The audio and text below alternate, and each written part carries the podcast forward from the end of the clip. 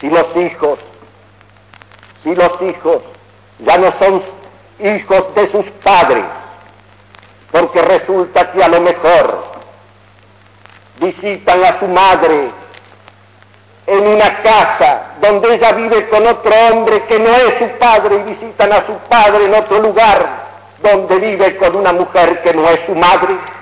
Yo pregunto, ¿de quién son hijos? ¿Cuál es la situación en que ellos quedan? Son hijos de nada y de nadie. ¿Quién podrá cuidar su alma? ¿Quién podrá cuidar su persona? ¿Y quién podrá sustituir a esos padres que no tienen?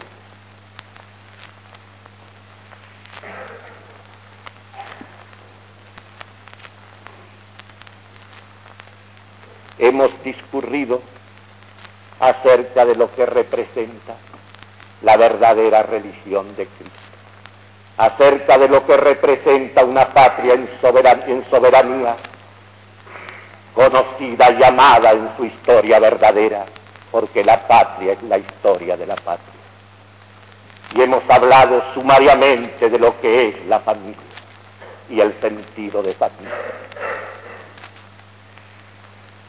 Y hemos visto que la misión conjunta y jerarquizada de estas tres instituciones primordiales es asegurar, es mantener sobre la tierra la imagen y la semejanza de Dios que ha de ser el hombre y la ciudad levantada por el hombre.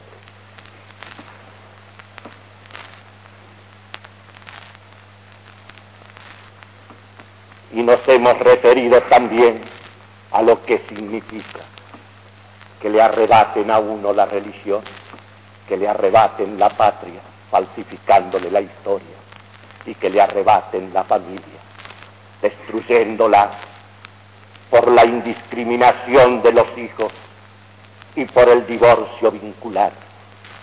Todo esto está consumado en la patria, está consumado en el Estado de Derecho no está consumado en la Argentina real todavía, pero esa es la Argentina oficial. Ese es el Estado de Derecho.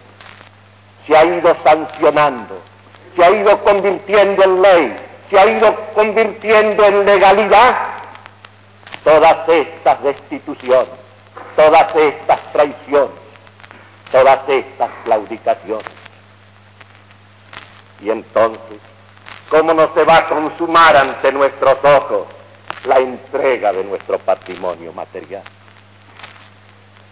Esta entrega del subsuelo, estas concesiones inicuas y las que todavía quedan por consumar, se pueden realizar así impúdicamente, impunemente, por toda esta obra devastadora que se ha venido cumpliendo a lo largo de las generaciones.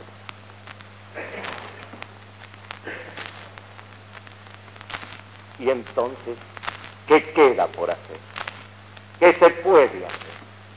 Por el camino que llevamos, somos arrastrados irrevocablemente hacia la esclavitud comunista. La única salida es una reacción extrema total, absoluta, que comporta el retorno a esos principios que nos dieron el ser. Por eso, la política católica, nacionalista y jerárquica, la restauración de todas las cosas de la patria y de la patria misma en Cristo, esa es la definición de mi casa.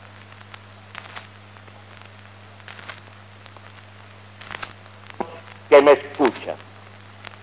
Y en primer término a mis propios hijos, tan amados, y a mis queridos alumnos combatientes les digo, esta es la más alta y pura razón de vida para consagrarle la vida entera. Y si Dios dispone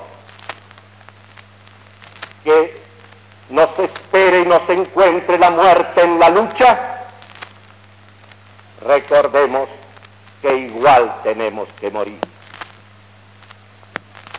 Y lo que nos enseña el filósofo, vale más vivir un solo año para un fin elevado que arrastrar una larga vida vanamente. Finalmente, ¿qué cosa mejor nos puede acontecer ir al encuentro de Dios en la eternidad a través de una buena muerte, abrazados a la bandera que Belgrano nos dejó y con la mirada puesta en esa cruz alzada sobre todas las naciones?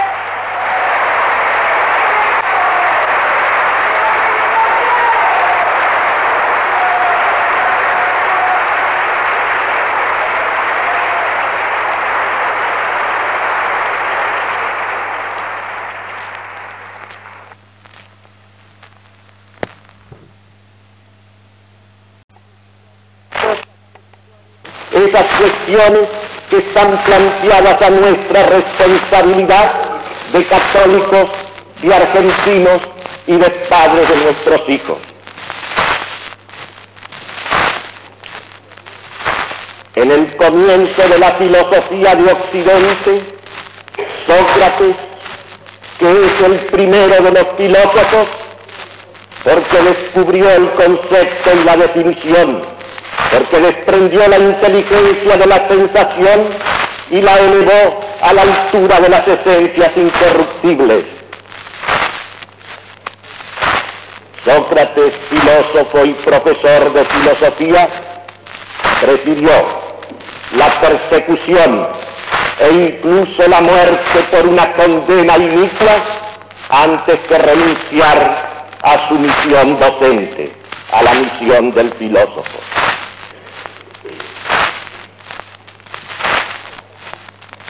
Cátedra es mi palabra y también es mi vida. Mi palabra me compromete a mí solo. Yo no hablo respaldado por ninguna institución y por ninguna fuerza. Yo no tengo otro compromiso que la verdad y me debo enteramente a ella. Por eso le pido a Dios que ayude mi debilidad para ser fiel hasta la muerte a esos comienzos egresios de la filosofía occidental.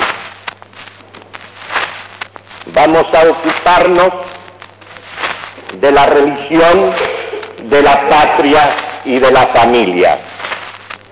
Tres principios de vida verdadera íntegra y plena.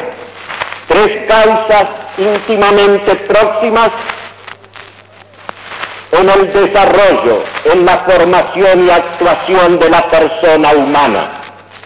Tres instituciones necesarias e imprescindibles para que el hombre pueda existir en conformidad con su ser y con el fin último de su existencia. Son tan principales estas instituciones porque ellas nos vinculan al origen y además nos otorgan la dignidad de un nombre. La religión, nuestra santa religión católica, apostólica y romana, nos vincula al origen de nuestro ser y de nuestra existencia, al principio que nos ha creado y que nos ha recreado y nos identifica en el nombre de cristianos. La patria nos vincula a nuestros orígenes históricos y nos identifica en el nombre de argentinos. Y la familia nos vincula a nuestros orígenes carnales y nos identifica en el nombre de nuestros padres. ¿Qué ocurre con el hombre cuando es privado de la religión, de la patria y de la familia? Se queda en la miseria, se convierte en un paria sin nombre, en un desheredado, en un despojado, en un hijo de nadie y de nada, una pobre bestia acosada por, el, por la arbitrariedad y el terror, y humillada y sometida a la esclavitud más pavorosa. Se cumple así lo que dice el Salmo de David. El hombre, creado en tanta grandeza, no lo comprendió así.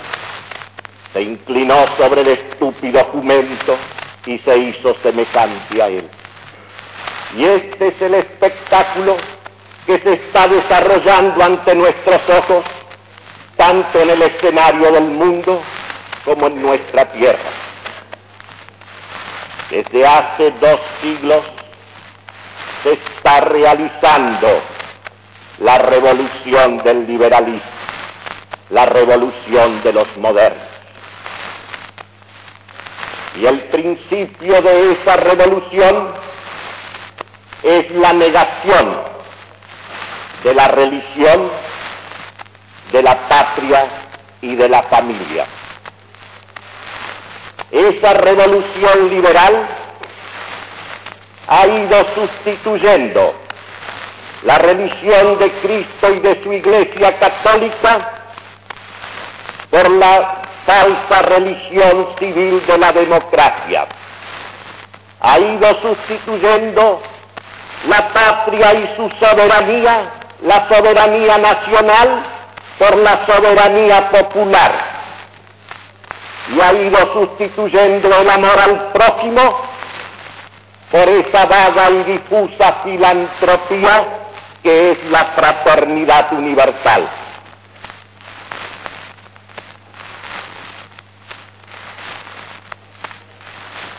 Y ha ido aconteciendo que la vida de, los, de las almas y de las naciones de Occidente se han ido descomponiendo subvirtiendo y desintegrando moral y materialmente. ¿Cuál es el principio que inspira esta revolución? Es el judaísmo. El judaísmo es la idea vegadora de Cristo.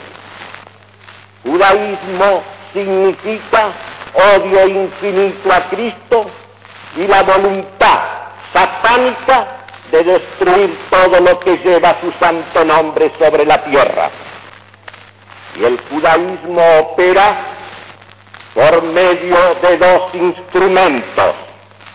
Un instrumento ideológico que es la masonería internacional, cuya sustancia es el laicismo, y un instrumento económico y financiero que es la plutocracia internacional. Y la acción destructora de estas fuerzas van entregando las naciones al comunismo. Por eso es que todo anticomunismo que se limita a combatir las últimas consecuencias del liberalismo, que es, el, que es la esclavitud comunista, termina siempre colaborando con el comunismo. Porque no se trata solamente de combatir los últimos efectos, sino de combatir todo aquello que conduce a esos resultados.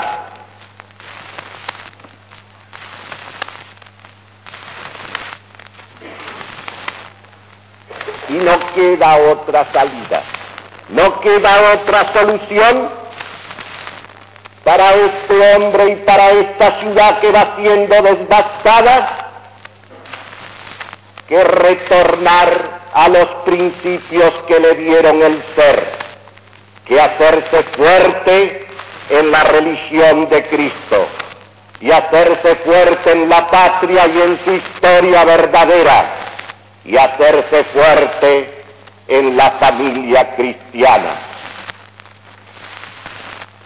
No hay otra alternativa.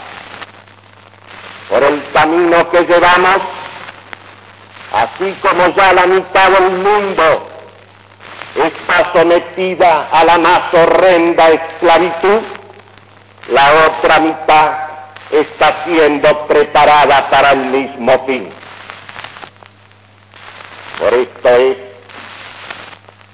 que voy a demorarme en un examen de la religión, de la patria y de la familia.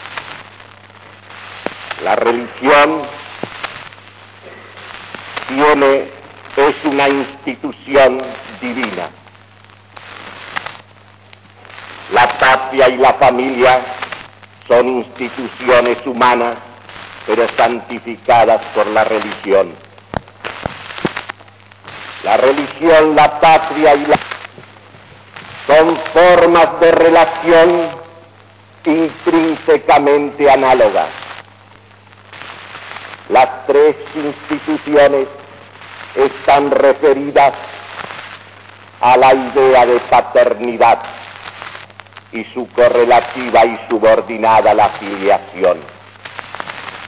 Se trata en todos los casos de una relación de padre a hijo. La religión nos constituye en hijos del Padre nuestro que está en los cielos. La patria nos constituye en hijos de aquellos que fueron los fundadores de la nacionalidad, de aquellos que fueron capaces de asumir la responsabilidad de una soberanía política y de un destino histórico. Y la familia es naturalmente la relación entre los padres y los hijos.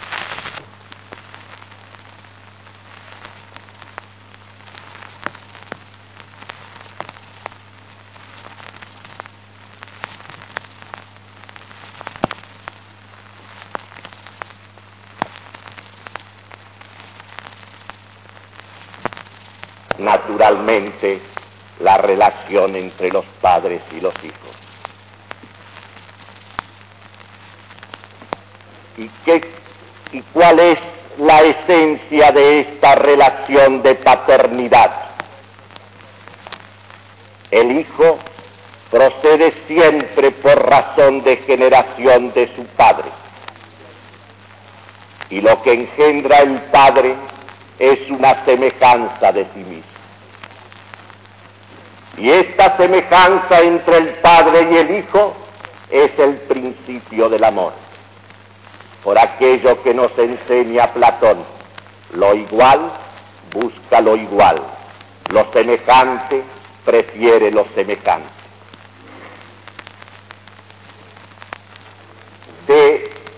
En la idea de paternidad está implicada la idea de autoridad. Por eso, toda autoridad tiene siempre un carácter paternal. Y en la idea de filiación está implicada la obediencia, la filial obediencia.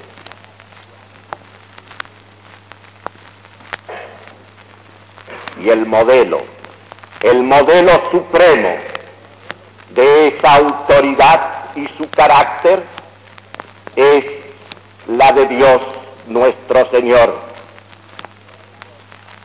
Y su autoridad es una autoridad justiciera y misericordiosa. Por eso, todas las demás autoridades, todas las autoridades humanas, que son un reflejo de la autoridad de Dios, tienen como características cuando son auténticas y, legítimas el ser firmes y deferentes, duras y tiernas a la vez. En el único caso que no se da esta relación de autoridad y de obediencia es en la relación entre el Padre y el Hijo en la procesión de las personas divinas. Porque aquí la semejanza es perfecta, es la identidad absoluta del Padre y del Hijo. Y por eso La segunda persona, el verbo de Dios, es la identidad misma del Padre. Es como dice San Agustín, la divina sabiduría engendrada. Y de esa perfecta generación del Padre y del Hijo surge y emana de ambos el perfecto amor. En Dios, el sujeto del amor y el objeto del amor es el mismo Dios.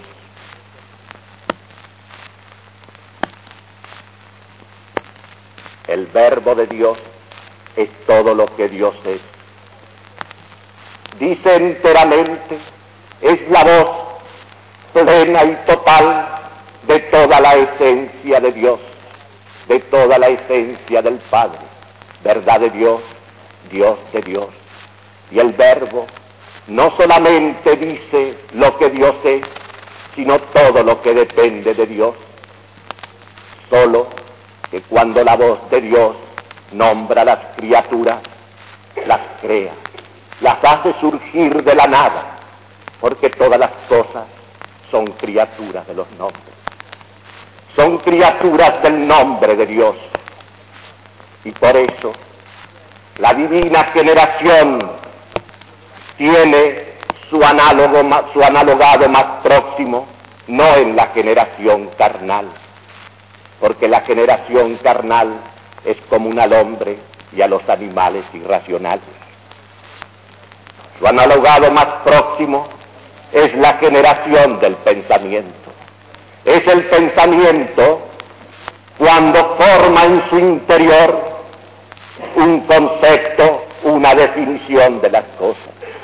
Cuando nosotros pensamos, comprendemos, entendemos alguna cosa, engendramos en nuestro pensamiento un verbo interior que es una semejanza de la cosa conocida. Y en el acto de conocerla y de comprenderla son una misma cosa el sujeto que entiende y la cosa entendida. Por eso, el alma inteligente del hombre, a medida que progresa y que crece en la concepción y en el conocimiento y en la verdad de todas las esencias existentes, va siendo todas ellas. Y por eso cuando somos en la verdad y hablamos de las cosas y las decimos con verdad, es como si las creáramos. Es como una semejanza remota del acto creador de Dios. Nombra una cosa, la dice, la conoce y esa cosa se constituye en la existencia de la nada. Y nuestra mente, hecha su imagen y semejanza, Conoce las cosas, sí, porque ya son, porque Dios las ha creado, pero las conoce en un verbo que engendra su mente. Y así, en una gota de alma inteligente, cabe el universo entero.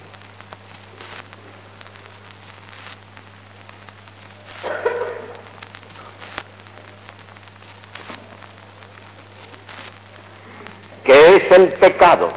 ¿Qué es el pecado original? es justamente la voluntad de la criatura que en lugar de preferir lo mejor, de preferir a Dios, se prefirió a sí mismo. ¿Y cuál fue la consecuencia del pecado? Que la criatura, hecha imagen y semejanza de su Creador, se precipitó en la región de la desemejanza. Y entonces Dios en su infinita misericordia envió a su Hijo. Y el Verbo se hizo carne y habitó entre los hombres y padeció con los hombres y asumió los pecados de los hombres y los rescató en la muerte vil de la cruz. Y todavía no lo dejó al hombre. Continuó siempre y continúa peregrinando junto a él en esa iglesia fundada por él que es la prolongación de la encarnación en el tiempo. Y lo sigue sustentando y sosteniendo al hombre con su propia carne y su propia sangre en el pan eucarístico.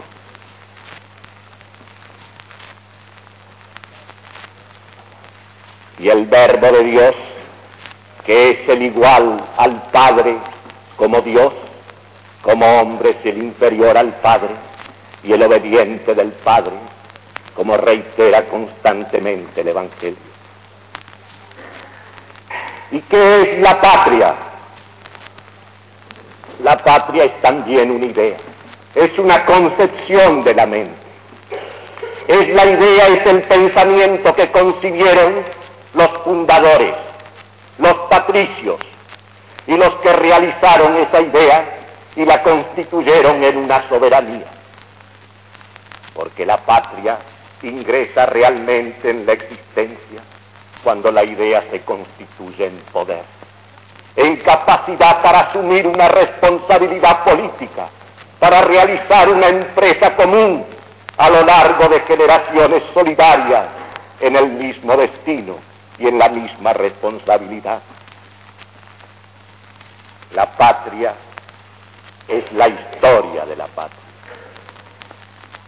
La patria tiene como sustancia la historia, tiene como sustancia la permanencia de esa concepción, la semejanza de esa idea fundadora.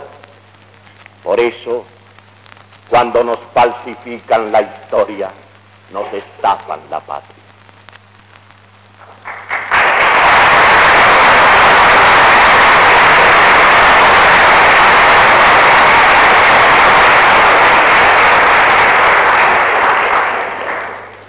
Y esto es lo que nos ha ocurrido, lo que nos está ocurriendo ante nosotros, a, a nosotros. Hay un hecho, hay un acontecimiento, el primero en nuestro tiempo histórico, que el revisionismo todavía no ha encarado suficientemente. Me refiero a la Revolución de Mayo. La Revolución de Mayo es el, el acontecimiento donde se inicia la patria de los argentinos en el tiempo. Y se comprende que de la interpretación de lo que haya sido en la concepción de sus realizadores ese acontecimiento, depende todo el destino de nuestra patria. Y ese acontecimiento ha sido sustituido en su realidad por una ficción creada por la masonería cuando en Caseros triunfó políticamente hasta el día de hoy.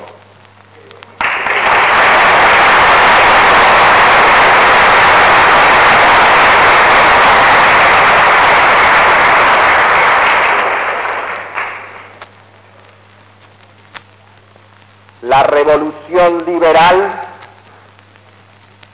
repito, triunfó en Casero. Y lo primero que hizo es erigir, sancionar una constitución esencialmente liberal, que si bien reconoce e incorpora algunas prescripciones que proceden de la tradición católica, ellas no hacen a la esencia misma de la Constitución. Y sobre la base de ese estatuto fundamentalmente liberal, se han ido consumando todas las destituciones de esos principios, de esas verdades esenciales que son el fundamento de una vida noble y decorosa de los hombres y de las naciones. Y después de la constitución se procede a la falsificación de la historia argentina, sobre todo en el hecho inicial de la misma. Esa es la tarea de los masones Bartolomé Mitre y Vicente Fidel López.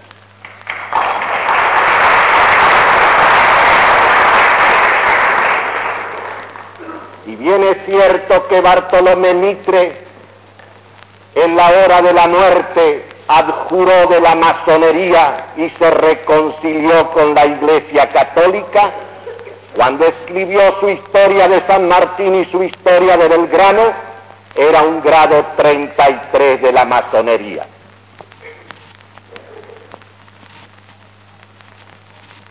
Y esa falsa interpretación de la Revolución de Mayo ha durado y dura hasta el día de hoy. La Revolución de Mayo fue un acontecimiento esencial y estrictamente militar. Y el protagonista el realizador de esa revolución y de su idea fue el comandante de patricios Cornelio Saavedra.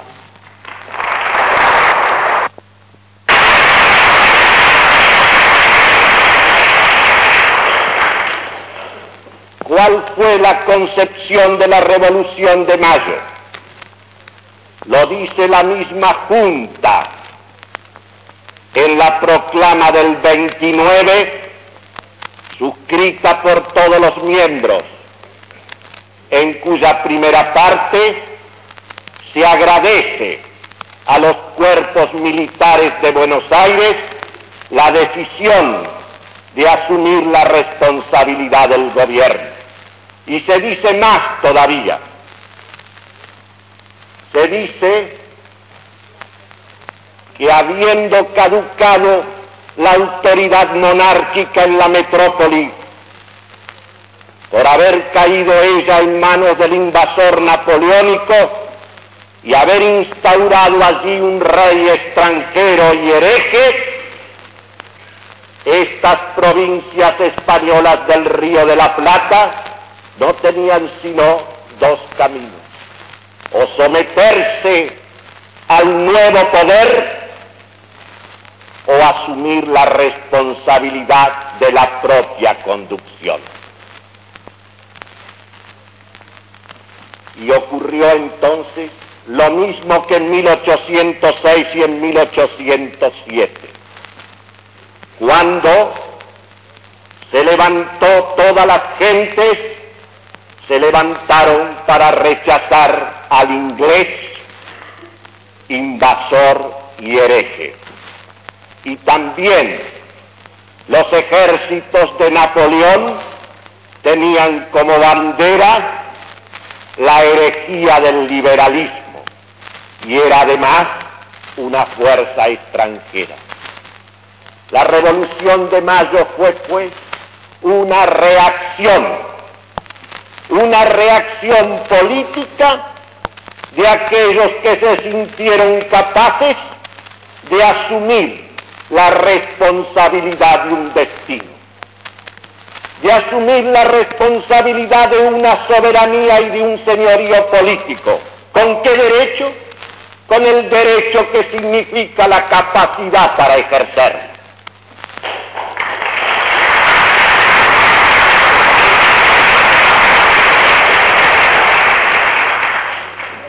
Este fue el significado de mayo.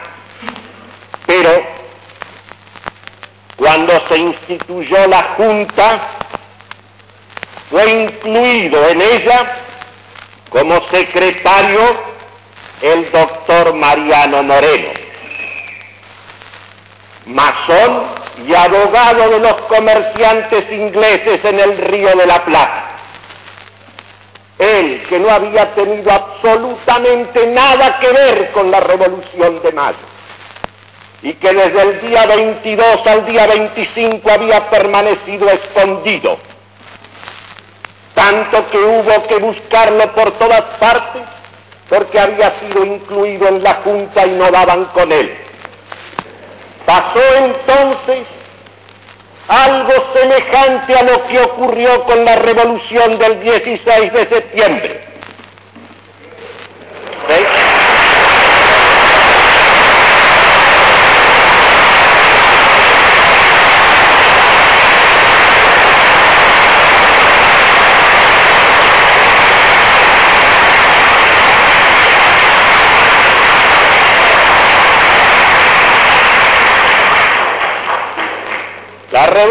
Revolución del 16 de, septiembre fue también una revolución militar y católica. Y ocurre que cuando el general Leonardi llegó a Buenos Aires, aparece en el puesto clave del ministerio el doctor Eduardo Buso, que nada había tenido que ver con la revolución. Y en la misma forma que Moreno era el abogado de los comerciantes ingleses del Río de la Plata, el doctor Buso es el abogado de la banca Lev, que ha firmado el contrato, la concesión más inicua con nuestro gobierno.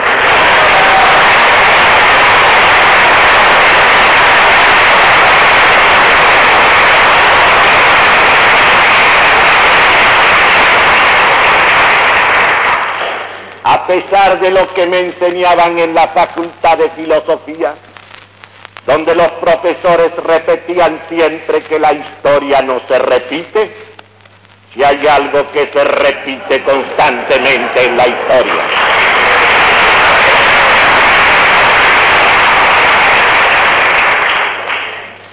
Nuestro Señor Jesucristo nos ha enseñado un método infalible para descubrir, para apreciar, para estimar el verdadero significado de los frutos.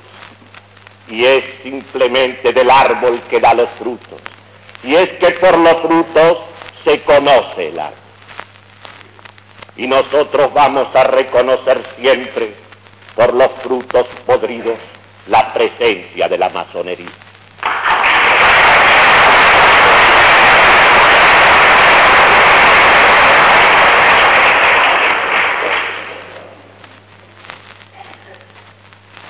La prueba de lo que estoy diciendo es lo siguiente. Cuando salieron los ejércitos libertadores hacia el interior de la patria, Mariano Moreno incorporó en ellos lo que hoy se podrían llamar comisarios políticos, del tipo de Castelli de Monteagudo. Y estos hombres le dieron un significado a esos ejércitos que era la negación misma de la revolución de mayo. Levantaron la bandera de la irreligiosidad, la bandera del laicismo jacobino, y por eso en todas partes encontraron una resistencia tremenda.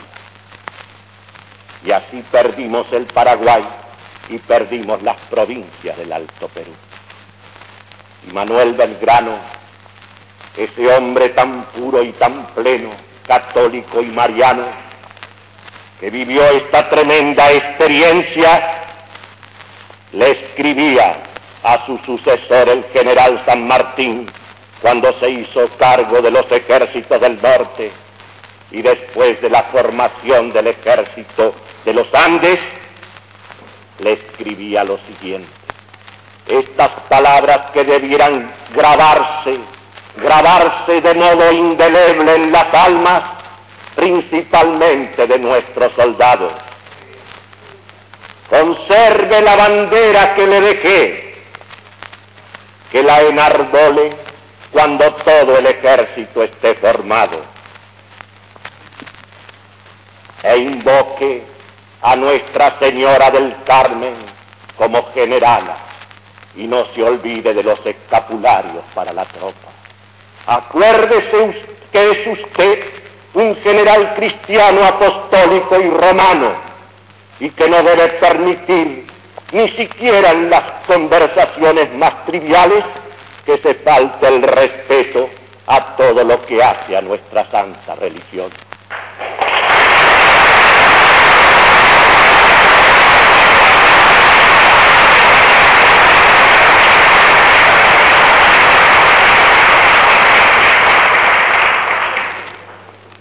¿Por qué le hacía esta amonestación, esta advertencia? ¿Por qué le daba este consejo apremiante? Justamente para evitar lo que había estado aconteciendo hasta ese momento por la interferencia masónica en la Revolución de Mayo. Y San Martín cumplió. Cumplió como debieran y deben cumplir mientras exista nuestra patria, los continuadores de los cuerpos militares que fundaron nuestra patria.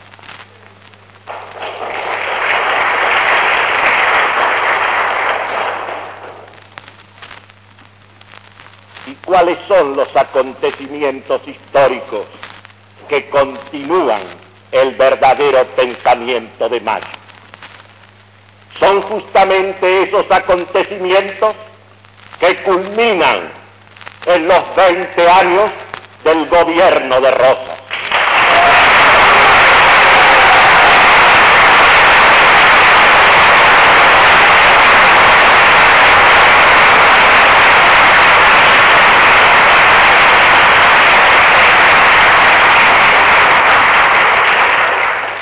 Rosas es el continuador, es el heredero, es el hijo fiel. Él realizó con la misma bandera de la Revolución de Mayo, que es esa que Belgrano nos ha legado, realizó la unidad nacional y consolidó la soberanía a una altura que jamás tuvo después nuestra patria.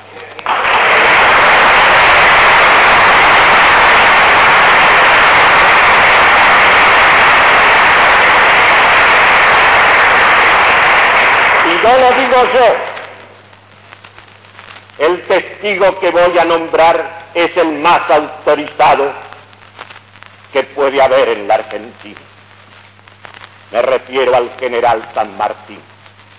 Si leemos la correspondencia que mantuvo con el brigadier general Juan Manuel de Rosas desde el año 1838 a 1850, veremos reiterar allí la admiración y el agradecimiento a Rosas por su defensa de la soberanía de la patria. Y todavía hizo más. En su testamento le legó su sable de libertador de América.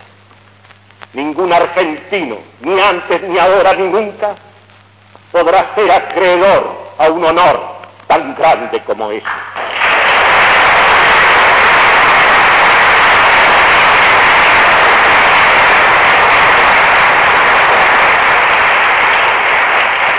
Y entonces, ¿qué representa Casero?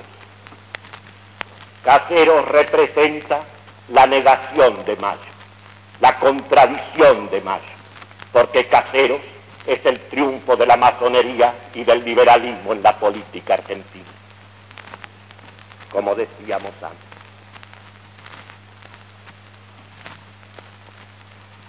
Todos nosotros hemos sido testigos de acontecimientos pavorosos. Un general del ejército argentino y presidente de la nación, Perón,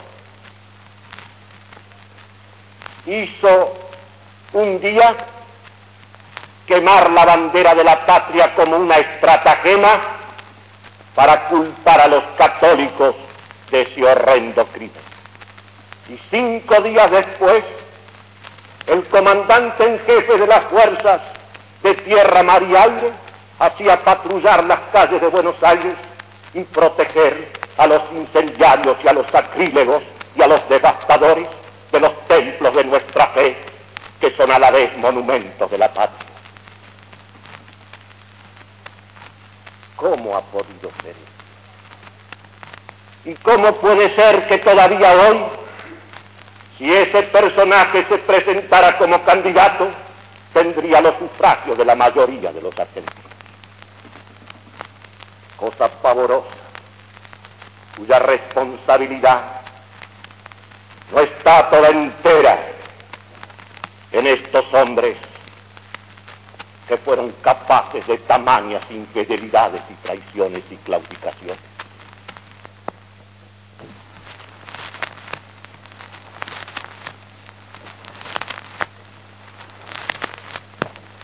Pero ¿cómo no va a poder ocurrir eso si nosotros hemos erigido en maestros y modelo de educador argentino y arquetipo de la nacionalidad a Domingo Faustino Sarmiento.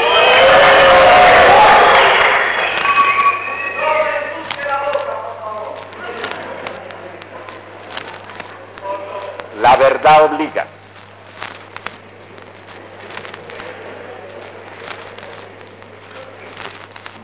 Después de la Constitución Nacional de 1853, después de la falsificación de la historia iniciada por Bartolomé Mitre y Vicente Fidel López, vino el tercer episodio de la traición liberal y masónica. Y fue entonces en el 80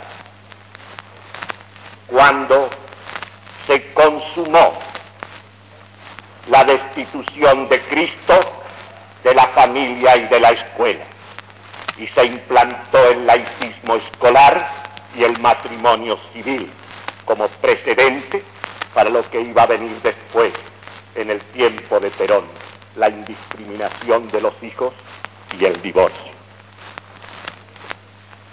Sarmiento en el 80 era gran maestre de la masonería argentina.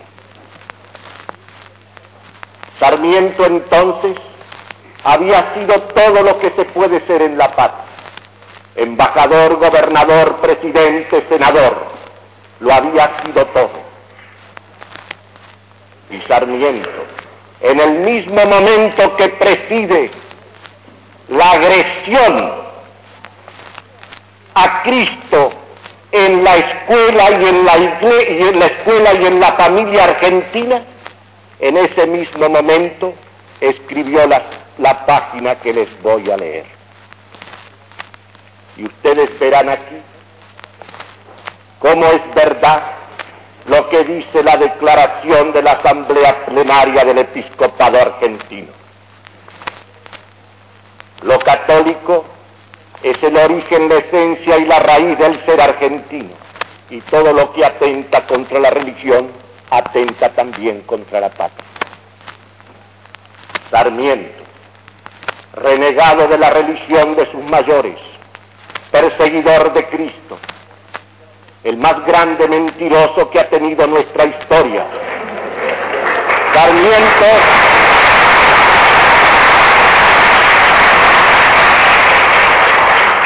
es también un renegado de su patria.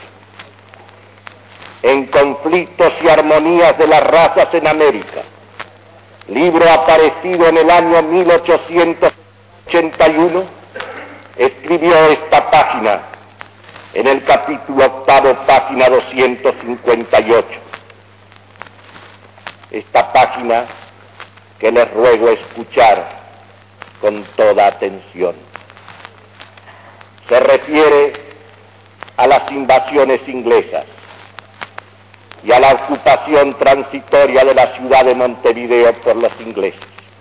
Y dice, y trece números de un diario que publicaron en inglés en Montevideo, excelente por las ideas, de mucho auxilio por los avisos y lo abundoso en noticias, dejan sospechar que se habrían anticipado bajo el dominio británico de 50 años los beneficios de la civilización inglesa, la ventaja del comercio y de seguro el privilegio de tener asambleas efectivas revestidas de las facultades de ponerse sus contribuciones y todas las demás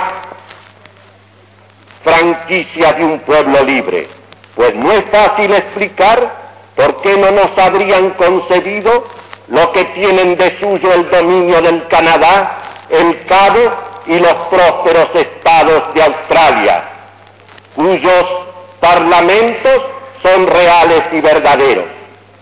Habríanse suprimido así una buena porción de nuestra historia y entre sus páginas inútiles la salvaje y ensangrentada que se sucede a la disolución del Congreso de 1826 hasta el 3 de febrero de 1852. ¿Cómo puede un argentino? ¿Cómo puede un argentino haber escrito esto? Un argentino que lo fue todo en la patria. ¿Cómo puede decir que se habrían anticipado de 50 años los beneficios de la civilización inglesa? El tiempo heroico de nuestra patria, el tiempo de la guerra de la independencia y de las guerras civiles, porque nuestra patria no nació de un contrato ante escribano público, nació de la guerra y del sacrificio de las generaciones. Y fíjense ustedes, el mismo que reniega de su religión es un renegado de su patria. Y preguntémonos, porque la verdad hay que decirla todo, ¿cómo puede ser el modelo del ciudadano argentino? ¿Cómo puede ser el arquetipo de la nacionalidad? ¿Cómo puede ser el educador argentino? Un hombre que ha escrito esta página en la plenitud de la vida, que ha lamentado la historia de su patria, es decir, que ha lamentado la existencia misma de su patria. Esto nos explica lo que ha pasado delante de nuestros ojos hace pocos años, lo que puede volver a pasar, porque las generaciones argentinas han sido formadas esas generaciones procedentes del aluvión inmigratorio, del cual en primera, segunda o tercera generación procedemos la mayoría de los argentinos. Ellos fueron educados en la escuela de Sarmiento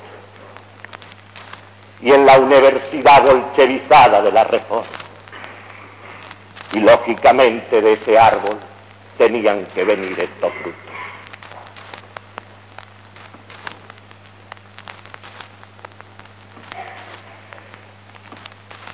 La familia. La familia no es solamente el lugar de la generación carnal. Eso lo tiene el hombre en común con los animales. Hay algo más importante todavía que hace imprescindible la familia. Y es la crianza y la educación de los hijos. Porque solamente en el seno de la familia Solamente los padres son los que pueden, los únicos capaces de consagrarse con solicitud plena, con la ternura más cuidadosa, al cuidado de la individualidad de cada uno de sus hijos. Cuando luego se pasa a la escuela, la educación necesariamente se hace general, se hace común. No puede estar atenta a la idiosincrasia, a la modalidad, a la peculiaridad, a la singularidad de cada persona. Si quitas la familia, si los hijos, si los hijos ya no son hijos de sus padres,